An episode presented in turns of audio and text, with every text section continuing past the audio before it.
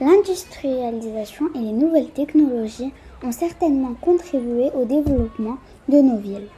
Cependant, elles ont également engendré une série de dilemmes et de préoccupations faisant l'objet de débats, de manifestations et de contestations de la part des écologistes et des responsables environnementaux. Voici comment j'imagine la ville de demain. La ville de demain doit répondre, bien évidemment, aux différentes fonctions d'une métropole. Pour se loger, je propose des immeubles ornés de végétation, de l'agriculture non seulement sur les toits, mais aussi verticale, permettant au minimum l'autosuffisance de ses occupants.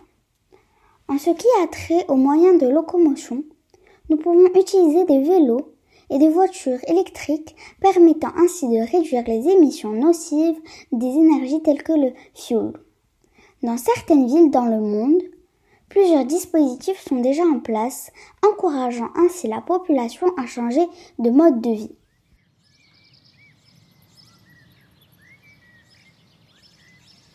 Le Canada est l'un des pionniers en la matière. On y retrouve les premières serres urbaines, des complexes géants utilisant l'aquaponie, bien d'autres exemples. Il est également proposé d'équiper sa maison d'une installation géothermique pour se fournir en électricité de manière autonome. Tous les bâtiments, les cabinets médicaux, les hôpitaux et cliniques, les écoles, les restaurants, les locaux de bureaux, quelle que soit leur catégorie, doivent avoir les mêmes réflexes et la même préoccupation. Prévoir un emplacement pour faire de l'agriculture urbaine doit être systématique dans n'importe quel bâtiment.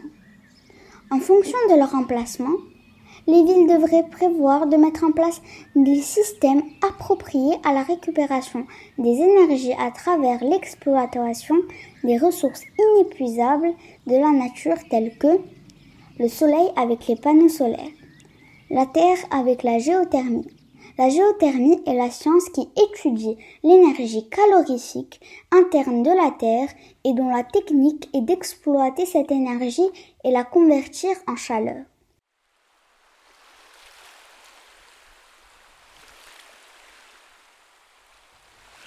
La mer, énergie houlomotrice ou énergie des vagues, désigne la production d'énergie électrique à partir de la houle c'est-à-dire à partir des vagues successives nées de l'effet du vent à la surface de la mer.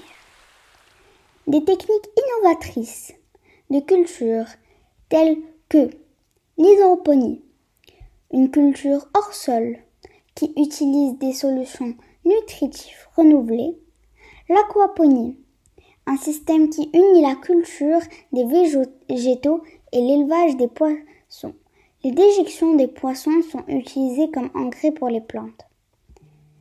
Si chacun d'entre nous a cette prise de conscience quant à l'urgence de changer notre façon de manger, de faire nos courses, de nous éclairer, de nous réchauffer, de nous déplacer, l'originalité et la rareté deviendront la norme. L'inaccessible deviendra accessible, comme pour toute nouvelle découverte. C'était bien le cas pour le téléphone portable.